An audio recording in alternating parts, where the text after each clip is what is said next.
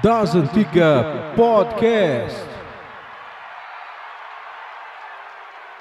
Bora, torcedor raiz!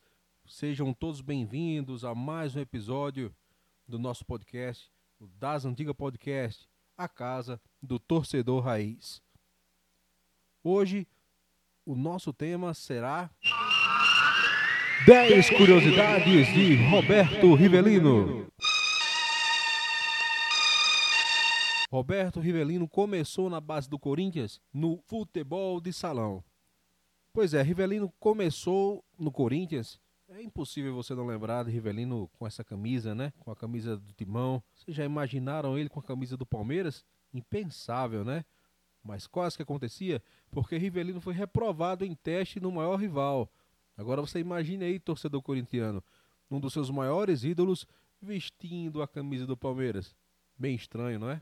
Por falar em grande ídolo, outro grande ídolo admirava Roberto Rivelino e nunca poupou elogios ao futebol do brasileiro. Tratava-se nada mais, nada menos que Diego Armando Maradona. O goleiro Carlos Butici, do argentino São Lourenço, foi inventar de defender uma das famosas patadas atômicas de Rivelino. O resultado? Para ficar ligeiro, ele ficou com a marca do crucifixo que usava no meio das caixas dos peitos, viu? Inventar para quê, meu amigo?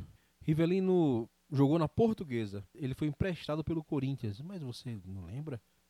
É porque, na verdade, galera, foi um amistoso contra o Zelenstia da antiga Iugoslávia. Marcou um dos gols, inclusive, na vitória por 2 a 0 em 1972. Rivelino conseguiu um fato e tanto. Ele é ídolo em duas grandes equipes do nosso futebol o Corinthians e o Fluminense. No Corinthians, o único título importante foi o Rio São Paulo de 1966. Eu queria até aproveitar para abrir um parênteses aqui para falar de um texto que Rivelino fez justamente sobre essa falta de títulos pelo Corinthians. Ele nesse texto que saiu na revista Placar, o pessoal mais velho tem a Placar como praticamente uma, uma bíblia do futebol. A gente cresceu lendo essa revista e esse texto marcou bastante. Era justamente Rivelino falando dessa seca de títulos que ele atravessava e o quanto ele queria ser campeão pelo Corinthians. Você tem que ir na internet buscar esse texto, é muito interessante. No Fluminense, ele liderou a máquina tricolor, o time que foi bicampeão carioca, mas não conseguiu levantar o brasileiro. Agora imagine aí mais uma imagem aí para vocês. A, a mística, mística camisa 10 da seleção brasileira. Pois é, amigo, a mística camisa 10, esse número icônico, essa camisa única no mundo, ela foi passada depois de quatro Copas do Mundo de Pelé para Rivelino. Ele a recebeu na Copa de 1974. Embora Rivelino não tenha inventado o drible elástico, sim, ele não inventou.